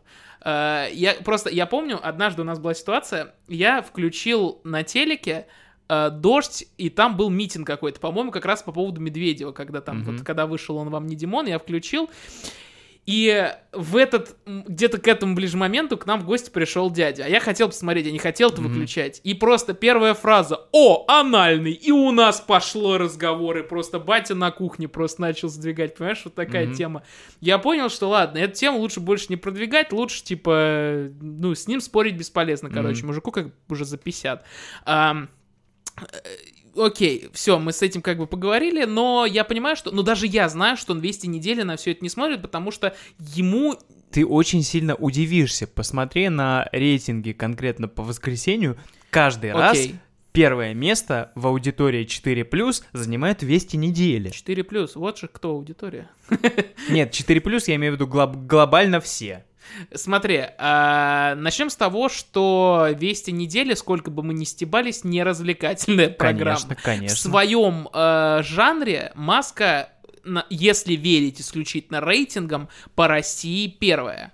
Просто мне показалось, что куда более логичным для такого проекта, для такого формата, для такого большого глобального развлекательного шоу было бы более правильно, что ли, поместить его в тот же слот, где раньше был Ты «Ты, супер». супер». То есть в субботу в 9 вечера. С этим, наверное, даже я спорить не буду. Э, Я согласен, что для маски относительно неудачный таймслот, но э, мне казалось, что и 20.00 в в субботу это тоже относительно неудачно, потому что большинство людей в субботу вечером дома не бывают. Много людей не бывает дома в субботу вечером. А и что- не смотрят что телевизор. люди делают в субботу вечером? Не знаю, ну просто относительно вот моего окружения, я не говорю, что типа мы э, как бы мы с друзьями за Путина не голосуем, почему же Путин президент, вот в этом. Я не говорю, я не говорю в этом как бы срезе, но эм, Э, но просто я, я, я знаю много людей, которые в субботу ходят куда-нибудь тусить, ходят кому-то в гости, э, там, не знаю, гуляют. Э, Самое забавное, что мы сидим в субботу вечером и записываем подкаст. И не смотрим телевизор, понимаешь, в чем дело? Мы не смотрим. Мы, мы включили его просто пока все расставляли, но мы даже не слушали. Мы один раз пор поржали на тем, что вместо слова фашисты мы услышали любители свастики, понимаешь, вот. Э, фашизм это плохо, свастика тоже. Вот, э, это, вот ну, не, не, невозможно. То есть, вот самое удобное время для просмотра телевизора это будний вечер и пятница вот туда же, то есть там после mm-hmm. там условно там 9. Так и... а что мешало им это в пятницу выпустить? Понимаешь, я это вот сейчас вопрос глобальнее поставлю. Mm-hmm. Почему у нас на нашем телевидении, э, за некоторыми исключениями, вот ТНТ очень хорошо эту почву как бы прощупала, э, такие достаточно интересные проекты не ставят в будни. То есть э, во всех странах такие шоу ставят по будням, когда гарантированно люди никуда не пойдут а будут сидеть и после работы смотреть веселые какие-то развлекательные это вопрос программы. о том, почему провалилась вертикальная линейка сериалов Первого канала. Сериалы — это одно. Если бы... Сейчас вертикальная линейка шоу у ТНТ рейтинги нормальные же. Потому что, ну, к этому уже, при... уже, уже привыкли это не аргумент. К этому и на первом могли бы привыкнуть. Но, видимо, там стояли какие-то более первостепенные задачи. Видимо, в конкретном данном случае поняли, что это не пошло, решили не ждать э, на долгосрочной основе и от этого отказались. Возможно, если бы это продолжалось до сих пор, возможно, это бы играло. Возможно. Я очень возможно. много говорю, возможно, но так и есть. Кто знает? Возможно, у этого появился бы свой зритель, и к этому привыкли. Появилась бы та самая традиция. Но ее не возникло, от этого отказались. Поэтому мы не можем судить, как оно могло бы быть. В глобальном же плане, когда ты приходишь вечером в будний день домой, ты ничего не хочешь. Вечером в будний день все, что ты хочешь, это прийти домой, навернуть миску пельменей и лечь спать. Да. Все но просто смотри, э, я, во-первых, не согласен, потому что если действительно человек хочет прийти домой и навернуть миску пельменей, почему тогда вертикальная сетка ТНТ работает? Я не знаю. Потому, ну, то есть ты согласен с тем, что она работает? Да, я согласен с тем, что то она есть, работает. Не, то есть получается... Нет, ну подожди, я прихожу с работы, вот условно, я, допустим, прихожу с работы, я хочу посмотреть э, что-то там по телеку. Ну просто ты знаешь уже, ты уже к этому привык, ты знаешь, что в понедельник ты пришел домой, и там показывают шоу «Где логика?». Да, а вот условно, я прихожу домой, включаю тот же НТВ. А, там есть шоу, которое меня заинтересовало в понедельник, и в понедельник в рекламе между этим шоу говорят, а вот в среду, как вот Маска в Америке выходит по средам и говорят, в среду будет вот такое шоу. В это же время но приходите них, и показывайте. Но на НТВ, я сколько помню, тоже была э, какое-то время вертикальная линейка, что там в 11 вечера. Э, один день показывали к барьеру, другой что-то там какое-то шоу с Минаевым. Если это было к барьеру, то это было году в пятом, наверное. В Не, это год может быть восьмой или девятый, ну, или так, такой да. вот. Ну, то есть такое у них уже было, но не для глобального, не, не для развлекательного ну, шоу. вот, кстати то говоря, то первый канал первого тоже не поставит есть, голос в понедельник. У, у первого канала тоже есть вертикальная сетка сейчас, если так подумать. Ну-ка. Познер, э, право на справедливость, вот эта вся херня, там, на ночь глядя, там еще какое-то говно они показывают. Mm-hmm. Ну, то есть, условно, мало кто в этом шарит, потому что всем насрать, но вот эти всякие интеллектуальные полуночные шоу, которые идут после вечернего Урганта, там, в полночь, в час, вот они идут вертикальной сеткой, то есть, понедельник, вторник, среда, четверг, пятница. Как бы, ну, я тебе говорю, это э, вопрос очень больших рисков, когда люди испугались посмотреть на долгосрочную перспективу, они на конкретно взятом коротком отрезке поняли, что это не идет, значит это не работает. Mm-hmm. Возможно, если бы это шло дольше, и они бы э, как-то пролонгировали эту историю, то, кто знает, может быть, э, это бы и играло. И, может быть, можно было бы, я уже начинаю заговариваться. Может, там рекламный какой-то вопрос был. То есть э, просто Возможно. рекламодатели начали уходить, потому что что за говно вы лепите? Э, Если это никто не смотрит, то возвращайте как было, потому что тогда смотрели. Но с другой стороны, если бы дольше они зондировали бы эту почву, люди бы действительно привыкли. Да? Э, ТНТ рискнула и лоббировала, и у них получилось. Да. Лоббировала, лоббировала и вылоббировала. Да. Я почти выговорил. А, но вот если уж мы возвращаемся к тому, то мне кажется, что телек можно смотреть, ну, люди чаще всего, на мой взгляд, почему-то мне так кажется, что чаще всего смотрят как раз либо в воскресенье вечером, когда на следующий день на работу, и тебе не надо там идти гулять, развлекаться и все вот это, и ты сидишь дома и просто ждешь там понедельника и перед телеком все это. Это од- одно из самых, наверное, вот таких э, удобных, э, одно из самых таких удобного времени такого. А, Но и будни, когда в будни вот с, э, там, наверное, с 7 до 11 как раз, как, который вот у ТНТ как раз время премьер сериалов, премьер шоу, э, это вот одно из самого удобного времени. Но другие каналы это почему-то либо не понимают, либо оставляют это. Вот, допустим, мне не очень нравится, что все это время до появления условного там Док-Тока на Первом канале, а у них все это время показывали сериалы, э, которые, ну, реально не особо захватывали. Ну, вот реально, там ничего интересного А такого Док-Ток не так было. захватывает, что ли? Я не говорю, я говорю, что там не было ничего такого, ну, Док-Ток это ток-шоу, которое хоть какие-то, но движения в народе вызывает. Мгм. Негативный, позитивный. То есть, условно, людям нравится, что Гордон там опять возвращается в какой-то научпоп, э, буквально в кавычках. И не нравится то, что Собчак опять творит дичь. То Мгм. есть это определенные движения вызывают, и люди это смотрят, неважно с каким положительным или э, нега- негативным взглядом. Тут уже вопрос, конечно, э, хотят ли они, чтобы это шоу нравилось, но это не важно, люди это смотрят. Кстати, такой фактоид расскажу.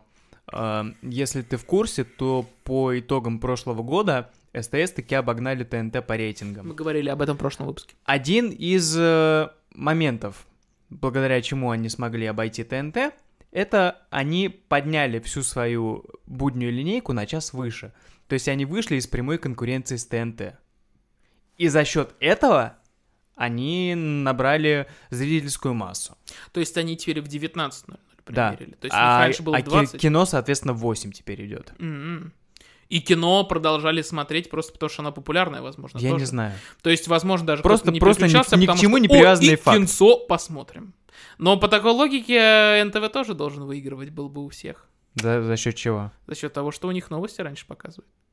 М, Но почему-то этого не происходит. возможно. То есть тут тоже такой вот Мое интерес. любимое слово в этом подкасте. Возможно. Ам, ну, ладно, какой мы вывод из этого можем сделать? Ну, смотрят и смотрят. Ну, смотрят и смотрят, действительно. Русские. Русские Смотрят. смотрят. Э, Последняя тема, и мы, думаю, завершаем. Э, Самая хайповая, по крайней мере, в ту неделю, когда мы об этом говорим. Я думаю, что если на следующей неделе как бы чуть подробнее, если на следующей неделе мы узнаем чуть подробнее, это еще, слава богу, стрельнет.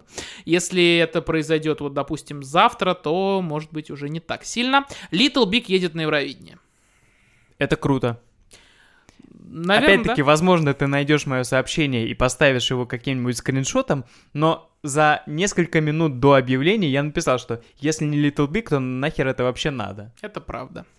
Потому что об этом все говорили уже в течение скольких лет, что это единственный массовый российский продукт, который играет на Западе. Это и надо посылать.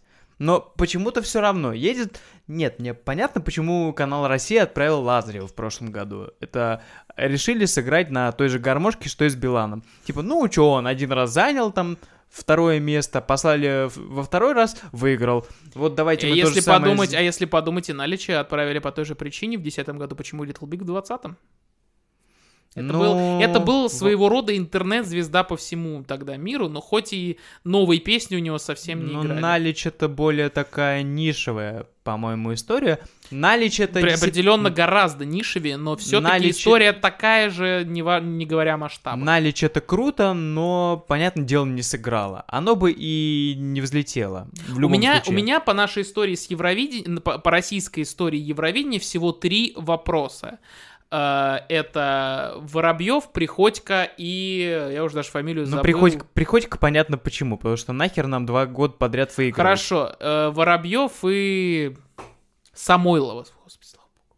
Я даже, прости господи, Самойлов, э, это который на коляске, да, тоже, тоже объяснимо абсолютно. хорошо, давай. Потому что на жалость надо было надавить. Не на жалость, а на политический конфликт. То есть ты думаешь, они знали заранее, что она Конечно. была в Крыму? Конечно. Ну хорошо, у нас шоу сейчас политическое превратится. Поэтому я соскочу на то, что я даже понимаю... Ну, давай закончим с Воробьевым. Я, подожди, я хотел просто сказать, я одно предложение, я Мгм. даже не, не, как бы не спорю с тем моментом, когда на Евровидение отправляли, прости господи, Дину Гарипову. Я понимаю, почему это сделали. Ну, потому что многие страны отправляли победителей да, голоса. тогда они тоже хотели попробовать эту практику. Не получилось. Почему не Вышло получилось? Нормально получилось. Какое там пятое место? Пятое, да. Это, это замечательный результат. Э, Да, но Гарипову в интернете именно вот соотечественники не поддерживали.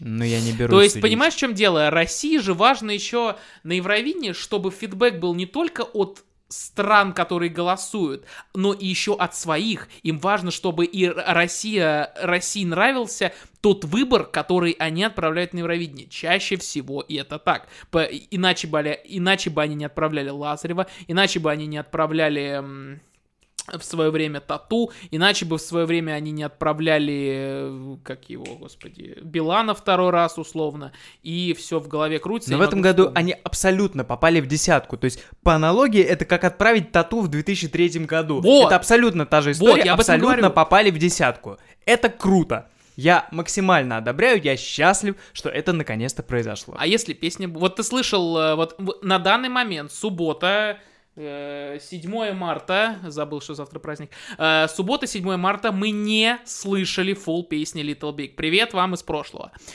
Ты слышал отрывок. Э, Как ты думаешь, э, целиком песня будет хорошая или будет среднячок попсовый для Евровидения? Я думаю, что будет. Будет что, я тебе Я, варианты. я очень хочу, что... Я очень хочу верить в то, что это будет взрывная песня. Как, в принципе, Ну, практически по отрывку все... как? Я не сильно помню, что там и как. Вы используете приложение, в котором недоступны аудиозаписи ВКонтакте. Что за черт?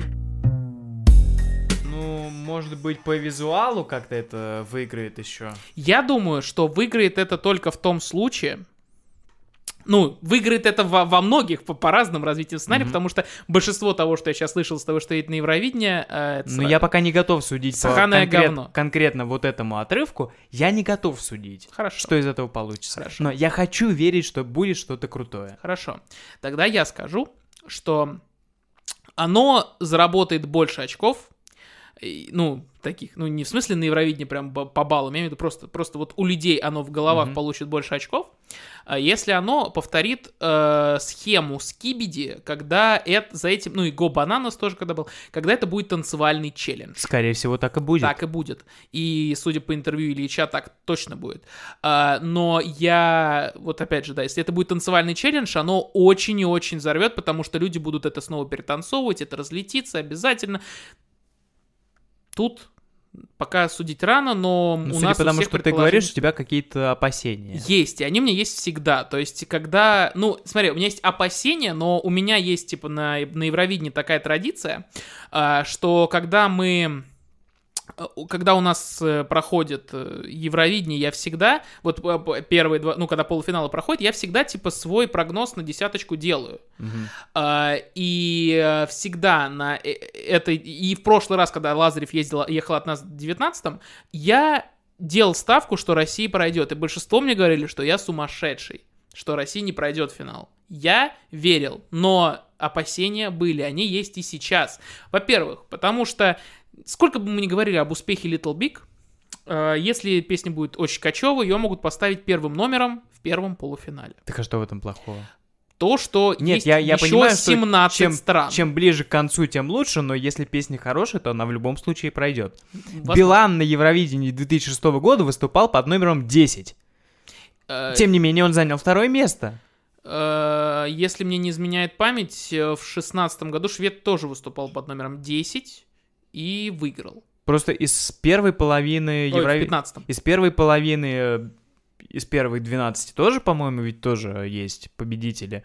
Возможно, ты вооружишься какой-то статистикой и скажешь более детально, но, по-моему, это абсолютно не показатель, кто, когда выступает. Я не говорю, что это показатель, я говорю, что э, ты никогда до конца не сможешь предсказать э, психологию людей. Мгм.